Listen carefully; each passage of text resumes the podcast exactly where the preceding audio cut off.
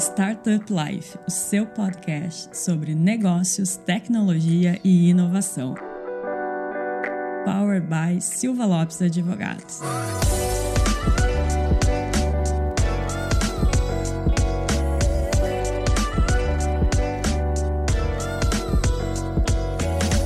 Galera, eu sou a Cristiane Serra e esse é o seu podcast Startup Life. Mais um episódio aqui do nosso podcast com um assunto bastante interessante que tem trazido também muita discussão positiva. E mas antes da gente revelar quem vai participar conosco hoje, aquele recado importante para os nossos ouvintes. Não esqueça de acessar o portal startuplife.com.br para notícias e informações do ecossistema. Nos seguir também no Instagram @startuplifeoficial seguir no Spotify ou na sua plataforma de preferência. Hoje o assunto é economia criativa e para nos ajudar a entender o que é economia criativa e destrinchar esse mercado, está aqui conosco o Alexandre Abramo da Hotmart. Alexandre, seja muito bem-vindo. E Cris, obrigado. Obrigado pelo convite. Estamos às ordens aqui, tem bastante conversa.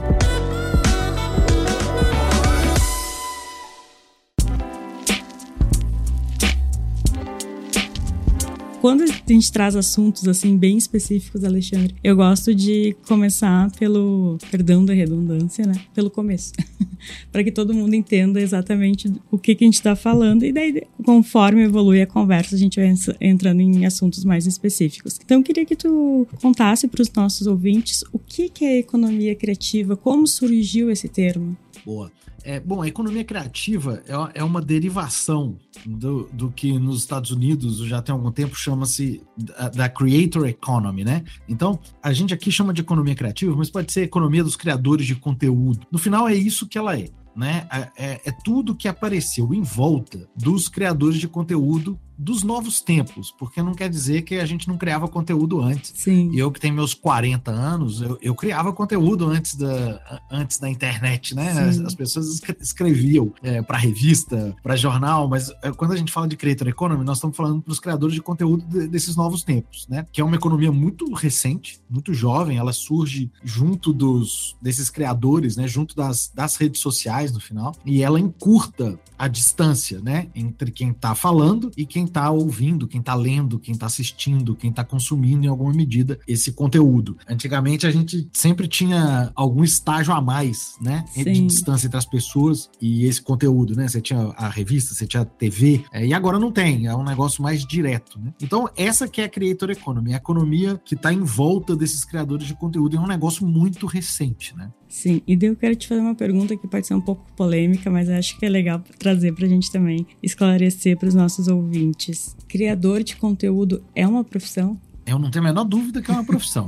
Agora, é, se, se, você vai, se você me perguntar, é uma profissão que você vai conseguir explicar para sua avó o que, que você está fazendo? Eu te digo que não. Então, eu, eu não tenho dúvida que é, que é uma profissão, só que como ainda é um negócio muito recente e nem a academia teve tempo para estudar isso direito e explicar. Sim. E é um negócio que muda todos os dias, porque à medida que uma rede social muda, a, a forma de entregar conteúdo muda. Então, por exemplo, vamos, vamos falar de, de Instagram aqui. A gente viveu em cinco anos o Instagram em três diferentes momentos. Então, teve o Instagram que era só foto, depois vem os stories, e aí vira uma lógica de criar conteúdo de vídeo, vídeos curtos. E agora estamos no momento do Reels, né? Que são, em geral, vídeos mais curtos ainda para chamar atenção ali. Então, você é, vê, se eu tô falando que em cinco anos uma rede social que é referência em criação de conteúdo. Mudou três vezes, basicamente, na essência da forma de entrega, é óbvio que esse mercado muda muito rápido. E como ele muda muito rápido, muita gente tem dificuldade de identificar isso como uma profissão de fato, né?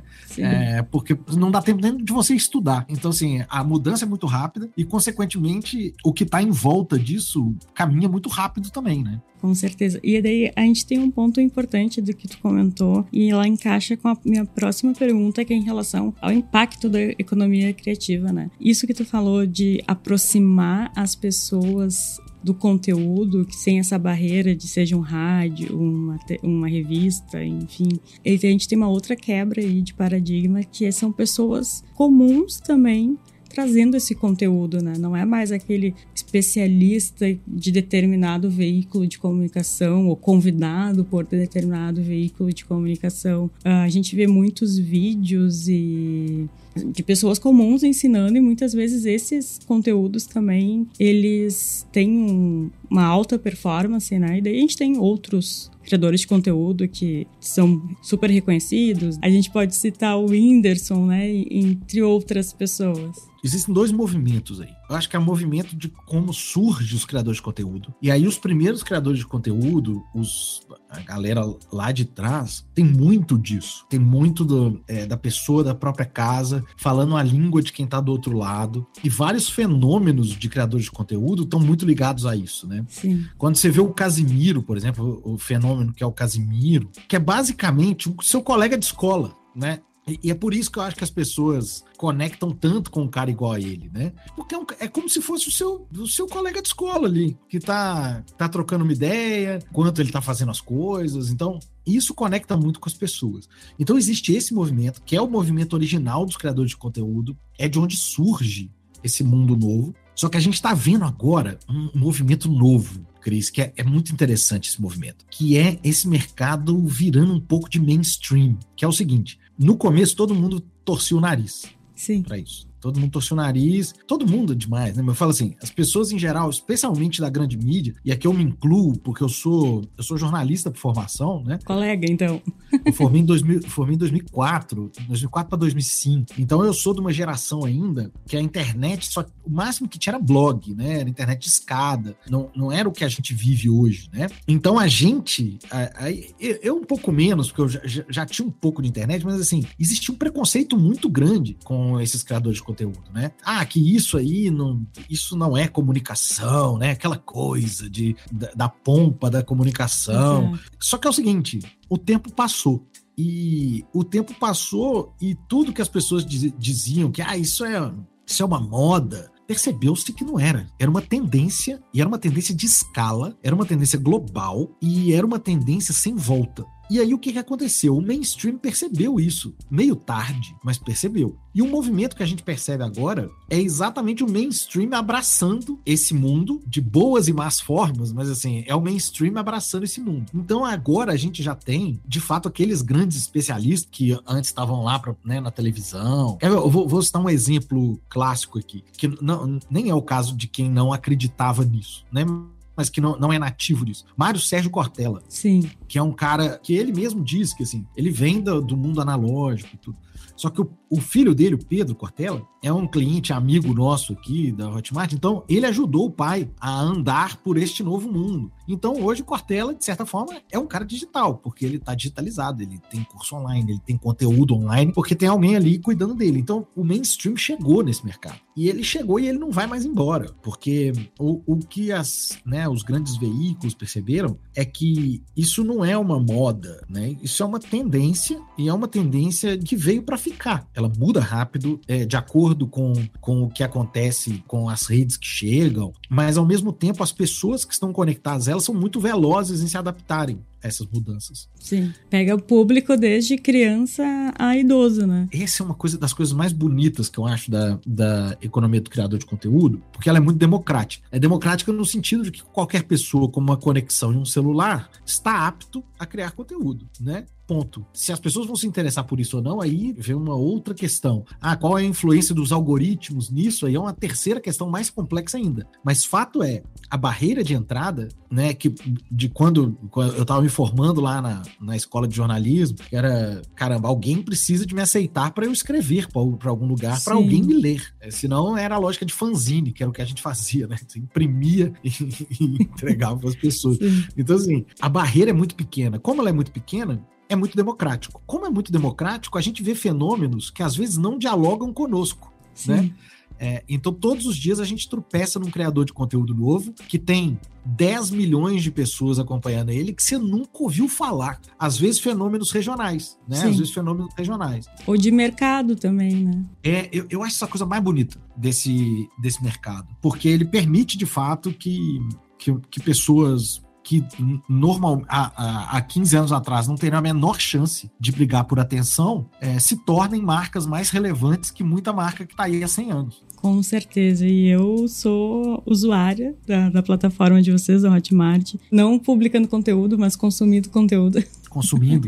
consumindo. E eu consumo muito cursos de crochê. É, olha só. Ó, pessoal aqui... Você é da turma do amigurumi, não? Exatamente, a turma do aí, amigurumi, aí, dos ó. bichinhos de crochê. É. Aprendi é. assistindo o vídeo. Confesso que primeiro lá no YouTube, né? Depois aprendi, migrei para Hotmart para conseguir, enfim, a melhorar a técnica e, e, receitas mais elaboradas, mas isso é uma outra característica desse mercado. Esse mercado é um mercado que cria muito conteúdo gratuito. Então, o, o fluxo que você acabou de explicar é um fluxo de 95% das pessoas pessoas que que compram na Hotmart. Então, o é, que acontece? Elas primeiro têm contato com conteúdo gratuito, às vezes no YouTube, às vezes no Instagram. Sim. Elas aprendem alguma coisa, isso gera alguma transformação nelas, e elas falam assim: caramba, que legal, né? Eu aprendi um negócio aqui de graça com esse criador de conteúdo, e ele tem aqui um conteúdo pago que é mais rico do que isso, eu quero me aprofundar. E aí é esse o momento em que a gente quebra essa barreira, né? Que é a barreira do conteúdo gratuito, para o momento em que esses criadores de conteúdo se tornam empresas de fato, né? Sim, e conseguem uh, levar levantar alguns setores que eram até meio esquecidos, né? Como o caso do, do artesanato. Perfeito. E aí eu, eu demorei um tempo, Cris, para poder entender isso. Mas hoje eu acho que eu entendi. Olha só, é, eu morei numa cidade chamada Vazante, que tem 19 mil habitantes, fica no noroeste de Minas é uma cidade que existe por causa da mineração de zinco. Assim, uhum. a, a, riqueza da cidade é a mineração de zinco. É uma cidade de 19 mil habitantes.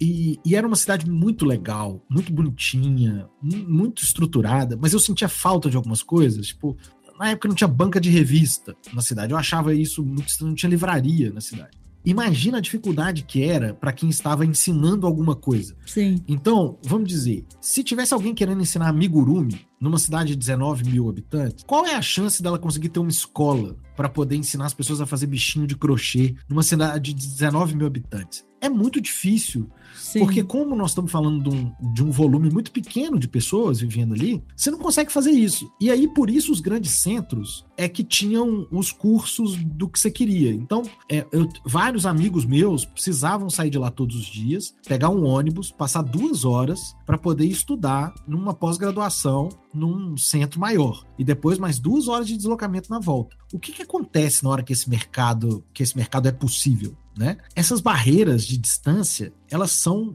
diluídas a nada. Então, passa a ser possível uma pessoa ter uma turma de amigurumi, mesmo estando numa cidade de 19 mil habitantes. Porque ela passa, a sala de aula dela passa a ser potencialmente o país inteiro. E aí, no país inteiro, você tem chance de captar essas pessoas. E não à toa, nós temos na, na plataforma, desde as coisas que as pessoas podem achar mais comuns, né? Tipo, curso de finanças, fitness, as coisas mais, né, sei lá, de inglês. É, as pessoas podem imaginar que é, que é só isso que existe. Mas a real é que na hora que você para para poder enxergar de verdade, existe curso ensinando a criar calopsita. Na, na Hotmart. Por que exatamente isso? Porque o mundo né? O mundo ele ele diminui, né? As distâncias diminuem por causa disso.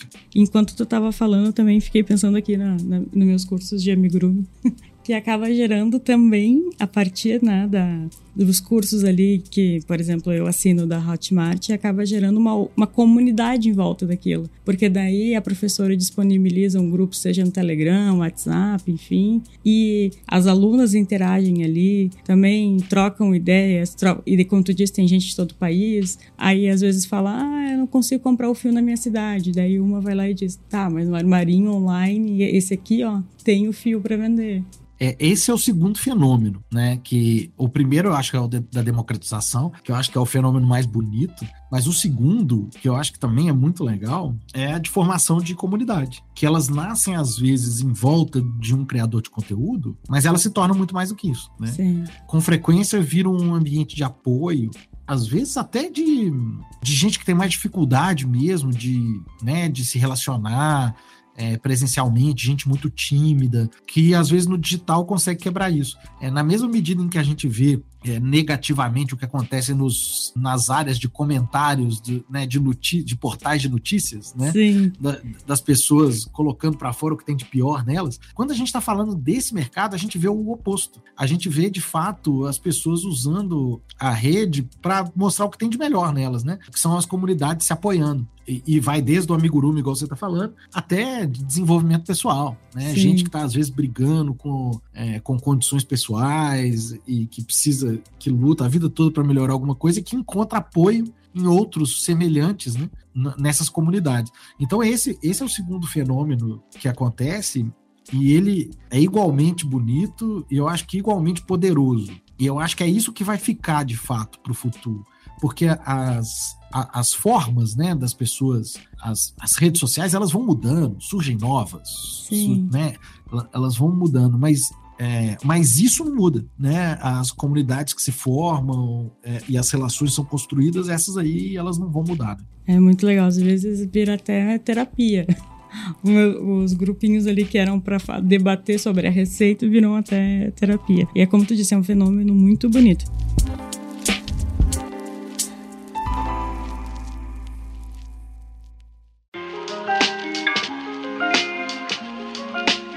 Eu queria entender também aqui, Alexandre, quais são os desafios que ainda tem nesse mercado? Ele é bastante novo, né?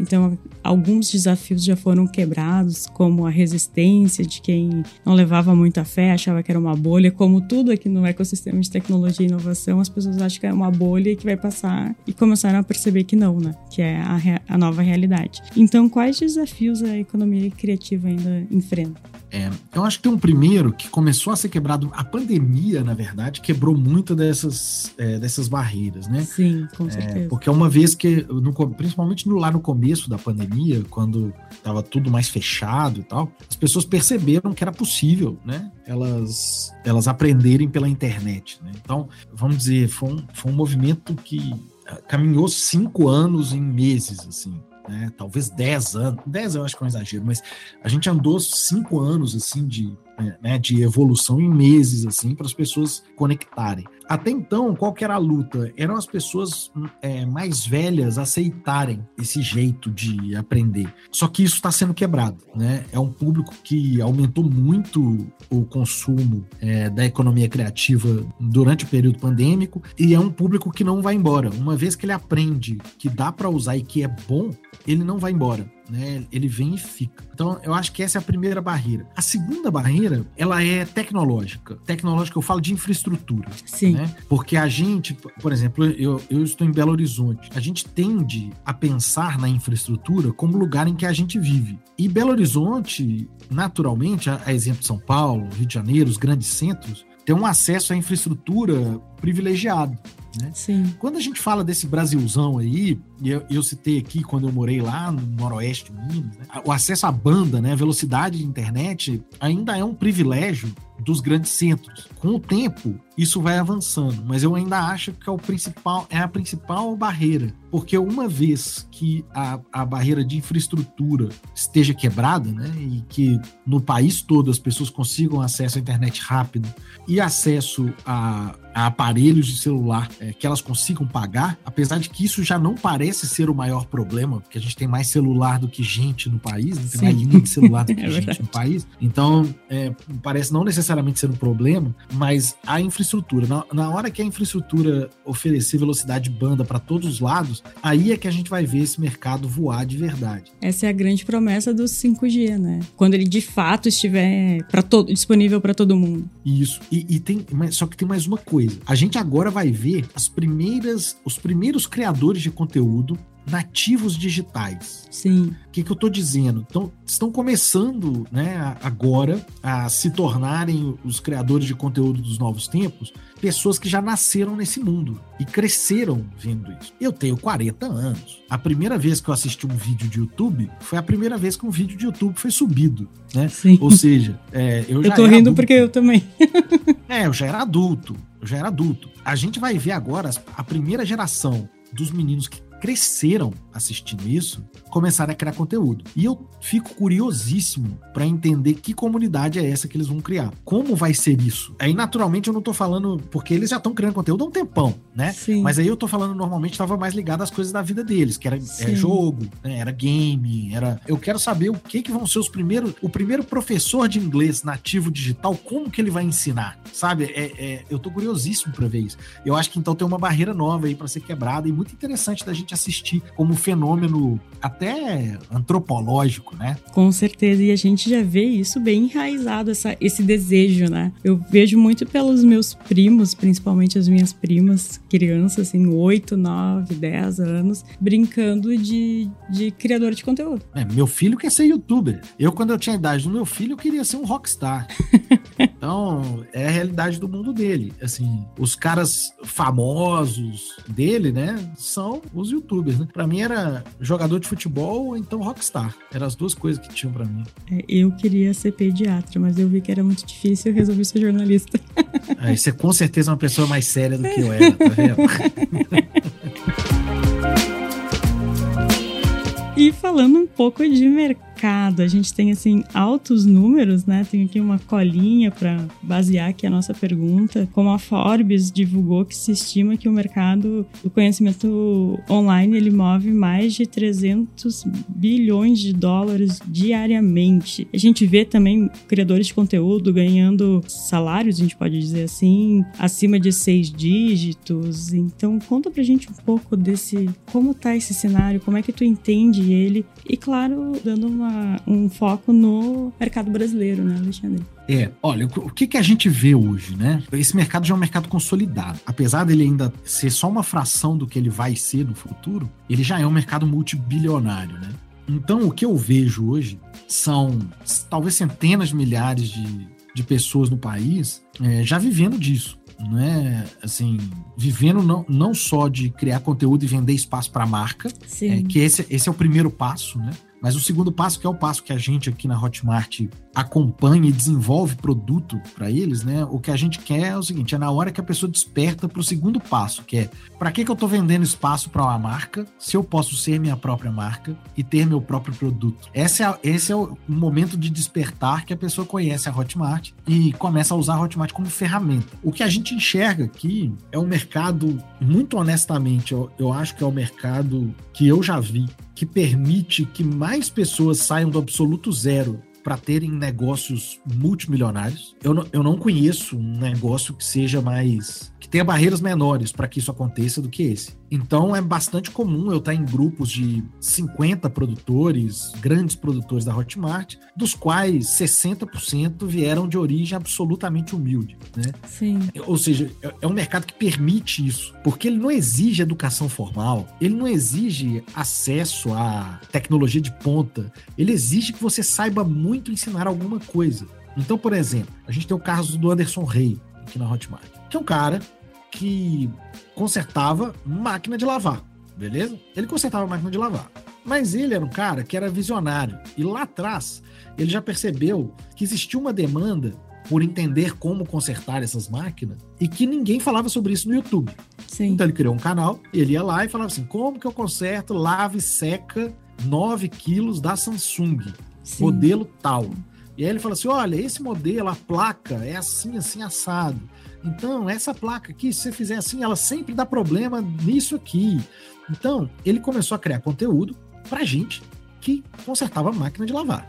E o que, que aconteceu? Ele percebeu que existia um tanto de gente realmente interessada naquilo. Ao perceber isso, ele lançou o produto dele, ensinando as pessoas a consertar a máquina de lavar. Quando a gente conta uma história igual a do Anderson Rey, a gente. É, porque quando a gente pensa em criador de conteúdo, todo mundo pensa no Whindersson, né? Sim. Ou, sei lá, no Felipe Neto, no, essas pessoas que têm muita audiência e tal. A gente não pensa no que é a maioria desse mercado, que é um tanto de gente criando conteúdo para nicho, né? Para subnicho. E essas pessoas estão ganhando o mundo, né? Elas estão ficando cada vez mais estruturadas. Então, o, o que vai acontecer daqui para frente, e que eu acho que não, não para mais, é que isso vai ficar cada vez é, mais acessível. Então, no lugar da gente ter o Anderson Rey ensinando a, a como consertar a máquina de lavar, nós vamos ter cinco Anderson Rey. Sim. Dez Anderson Rey. E não necessariamente o, Anderson Rey deixa de existir. Na verdade, ele fica cada vez maior. O que acontece é que mais gente passa a ter contato com esse mercado.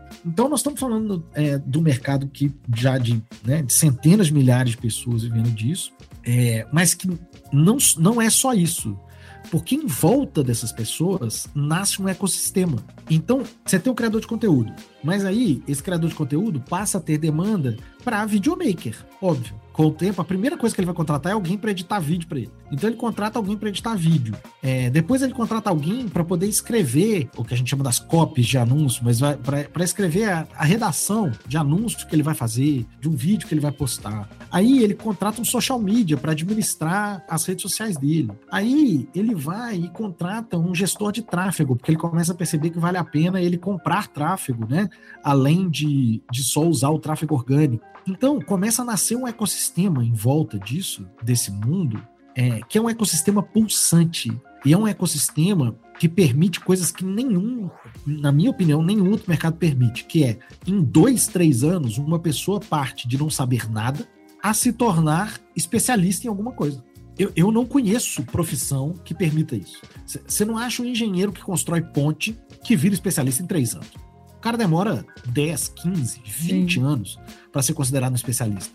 Nesse mercado, como ele é muito fluido, como ele muda muito, em dois, três anos, você tem um especialista nesse mercado. Então, ele ainda é um mercado muito pulsante, cheio de oportunidade e que as pessoas ainda estão começando a perceber o que, que vai além dos likes, né? Que é esse ecossistema que eu estou falando.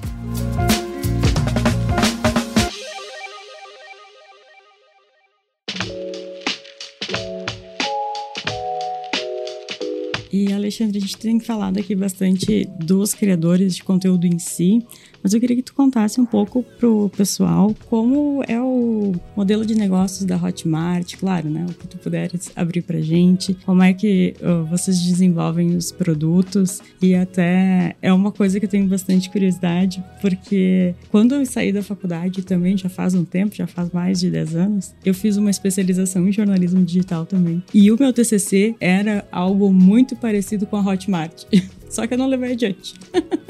É, isso, isso é, no mundo de tecnologia, coisa que mais existe são casos como esses, viu, Cris? Tem muito disso. A, a, minha grande questão na época era: ah, mas as pessoas não vão fazer um vídeo e subir pra plataforma.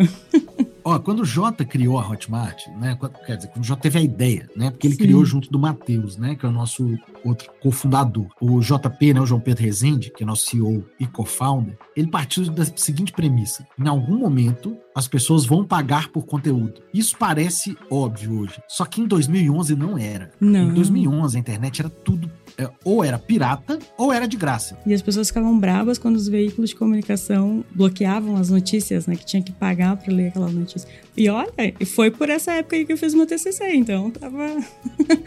já tava também vendo o futuro. Então, a premissa é boa né? A premissa Sim. é, em algum momento as pessoas vão pagar por conteúdo. Só que quando que a, o Jota foi desenvolver a Hotmart mesmo? Quando ele escreveu um e-book, ele escreveu um e-book sobre como aumentar tráfego para um site. Uhum. Foi isso, tá? Ele escreveu um e-book. Ele percebeu que o e-book era bom e ele falou assim: se eu vendesse isso aqui? Ele falou assim: olha, pô, eu vou criar um site, integrar com o pagamento, que na hora que a pessoa paga, ela já recebe o e-book. Essa foi a premissa dele. E ele, desenvolvedor, né, formado em cientista da computação aqui pela PUC Minas, foi desenvolver esse negócio. Ele percebeu que era uma encrenca fazer isso. Do ponto de vista tecnológico, Sim. isso era uma encrenca. E aí ele falou assim: se isso é uma encrenca para mim, que sou desenvolvedor, imagina para o professor de inglês, que quer ensinar inglês à distância, né? Então ele partiu dessa premissa para criar a Hotmart. Então, como é que funciona o nosso modelo de negócio? Respondendo sua pergunta. A gente só cobra alguma coisa ou seja, a Hotmart só ganha dinheiro quando o nosso produtor vende. Então é o seguinte, a gente, é o, modelo cham, chamado de revenue share, né? Então a gente divide a receita com o produtor. É, a plataforma é gratuita até que você venda. Uma vez que você vendeu, a gente fica com um percentual dessa, dessa venda. Então, esse é o modelo, que eu, eu acho um modelo maravilhosamente saudável, porque o único jeito que eu tenho de ganhar dinheiro é que o meu produtor se dê muito bem. Sim. Né? Porque é, a gente cobra o, o, valor padrão da Hotmart é 9,9% mais um real. O que, que acontece? Se um produtor está começando a vender mil reais, a Hotmart ganha 11 reais com ele, vai, sei lá, 10,99. 10,99 hoje em dia vai servir para a gente comprar quatro todinhos sei lá, três, talvez, dependendo é. de onde você comprar. então, o que, que eu preciso? Eu preciso que ele seja muito bem sucedido. Eu preciso que ele venda bem, que ele venda muito. Então, o meu modelo exige que eu o ajude. Né? Então, o nosso desenvolvimento de produto é todo pensado não só para ele cada vez focar mais no que ele é melhor, que é criar conteúdo, e que a parte técnica esteja toda do nosso lado, né? Seja da cobrança, a distribuição, a gestão dessas pessoas, a gestão das comunidades a emissão de nota fiscal, né? Então, assim, tem várias pequenas coisas que as pessoas menosprezam na hora de criar um, um negócio digital, né? E Sim. o que a Hotmart quer é exatamente isso: que toda a solução, o arcabouço de soluções técnicas esteja conosco para que o criador de conteúdo foque no que ele é bom que é criar conteúdo, né?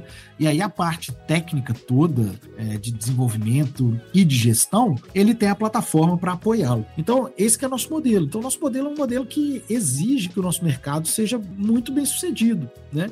E, e aí, do nosso lado, também para relações muito saudáveis, né? Que culminam, por exemplo, no, no que foi o Fire. A gente fez o, o Fire é um evento anual da Hotmart que a gente faz presencialmente em Belo Horizonte. A gente fez no começo de setembro para 6 mil pessoas em Belo Horizonte. E é muito interessante porque o Fire é um evento que ele se vende sem a gente anunciar palestrante. Porque o ecossistema ele faz tanta questão de estar presente né? Sim. Que eu não preciso de anunciar palestrante para as pessoas comprarem. Que eles sabem que vai ser um evento muito legal, né? E que vai ter muita informação, que vai ser fora de série. Então a prova de que esse é um modelo que funciona é quando a gente transforma isso numa, num evento presencial como é o Fire, que foi no começo de setembro, depois de três anos sem ser realizado. Que o último foi 2019 por motivos óbvios, Sim. né? É muito legal. E quando tu estava falando sobre o modelo, eu fiquei pensando é que realmente é, é, todo esse suporte que vocês dão é muito importante para o criador de conteúdo, né? Porque então ele, além de como a gente estava explicando ali do crochê que eu assino a, uma, uma professora de crochê que eu assino via Hotmart, ela quis ensinar crochê sem pretensão nenhuma e viu ali um, um, uma oportunidade de negócio. Só que daí ela não tinha essa expertise na questão de administrar, na questão da, da nota fiscal e, e, tudo mais, né? Então vocês dão esse suporte para que a pessoa realmente consiga produzir o conteúdo. É, a gente fala que quando a Hotmart nasceu, né, a, a missão era clara: é permitir que as pessoas vivam das suas paixões. O Jota brinca que é a vingança dele, porque o Jota é de uma família de professores. então, ele falava que era a vingança dele era deixar professor rico, porque a gente sabe, né, que professor é, é uma profissão tão maltratada. Tão importante, mas maltratada. Tão importante, tão maltratada e muitas vezes subremunerada. Né? Então, a Hotmart é uma plataforma de de criadores de conteúdo, mas que no final são professores, sabe, Cris? Sim. Você parar para pensar, são vários professores de várias coisas diferentes, né?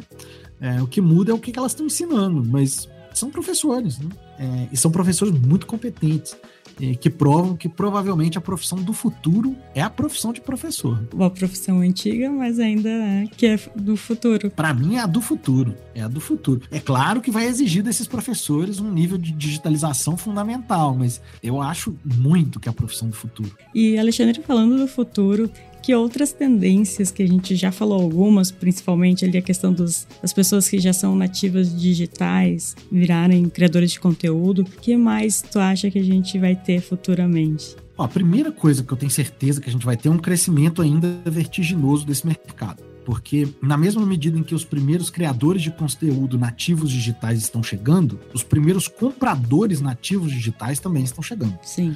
Então o que, que quer dizer? Que essa turma vai ter uma facilidade para comprar esse tipo de conteúdo muito maior do que a gente. A gente é mais desconfiado, né? Sim. né? A gente, para poder comprar um negócio, a gente né, exige demais. Essa é uma turma que não tem medo de comprar online, que não tem medo de colocar o cartão de crédito, que não, né, porque isso ainda existe. Muita gente Sim. morre de medo de colocar o cartão de crédito online, ainda nos dias de hoje. Essa é uma turma que não tem esse medo. Então, a primeira coisa de tendência de futuro é um crescimento vertiginoso desse mercado, ainda por uns, eu acho que uns bons 8, 10 anos, porque é, é o tempo dessa turma chegar e dominar esse mercado. Né? A segunda, eu acho que é, é, talvez venha junto, que é a tendência é, da, das criações de comunidade, sabe? Cada vez mais a gente está saindo do modelo de venda única de produto para modelos de comunidade, por assinatura. Igual é o caso que você me falou aí. Então é o seguinte: você assina uma comunidade e a partir dali vocês vão trocar em, não só conteúdo, mas também vão trocar conhecimento, vão se conhecer e muitas vezes desenvolver até mercados de trabalho a partir disso. Sim. Né? Então, assim, das pessoas começarem a se profissionalizar, né, e, e, seguir em frente. Então, eu acho que essa é uma tendência muito grande dos próximos anos, formação de comunidade através do modelo de recorrência. E aí, no mais, a única certeza que eu tenho é que daqui dois anos é, vai ter um tanto de coisa nova. Essa é a única certeza que eu tenho, porque essa é a única constante desse mercado. É, a gente nunca parou de surgir soluções novas de entrega de conteúdo, de alcance, de audiência. A única coisa que não muda que cada vez mais a gente vai ter gente disposta a ensinar do outro lado da tela. Isso aí não muda. Qual é a ferramenta que eles estão usando para alcançar essa audiência? Isso muda o tempo todo. Mas o fato é as pessoas é, ensinarem do outro lado da tela. Isso aí não muda. Então, é para isso que a gente existe, para poder facilitar a vida dessas pessoas. E é inspirador, né? Ter sempre gente disposta a ensinar.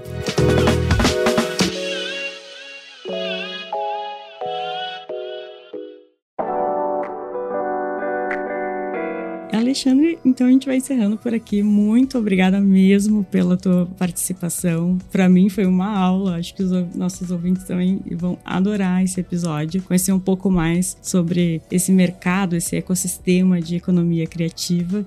Então agora a gente abre espaço para tu deixar teus recadinhos finais, dizer como é que o pessoal encontra o Alexandre, como é que encontra a Hotmart e também, né, citar o teu podcast, que a gente sempre ajuda os colegas de. Bom, vamos lá. É, para me encontrar, eu tô no arroba Alexandre Abramo, A-B-R-A-M de Maria O. Eu tô sempre falando do mercado e da Hotmart, né? E também para seguir a Hotmart é fácil, é arroba Hotmart, é só procurar que a gente tá lá. A gente tem conteúdo gratuito para as pessoas. Então, quem tá querendo começar a aprender nesse mercado, nós temos três cursos gratuitos para as pessoas aprenderem, né? Então é só procurar lá o Desafio 30 Dias, o Desafio Primeira Venda, que eu tenho certeza que as pessoas podem dar os primeiros passos sem precisar de gastar nenhum centavo. Né? E por outro lado, a gente está lá para poder trocar ideia também. Quem quiser mandar mensagem, eu respondo direct no Instagram. O time da Hotmart também é o melhor time de social media que eu já vi no mundo. Então fiquem à vontade de procurar a gente, mandar é, mensagem direta, que a gente tem o maior carinho em responder todo mundo. Legal, e a gente vai encerrando por aqui mais um episódio do Startup Life. Aos nossos ouvintes, muito obrigado por mais uma companhia e até o próximo episódio. Tchau!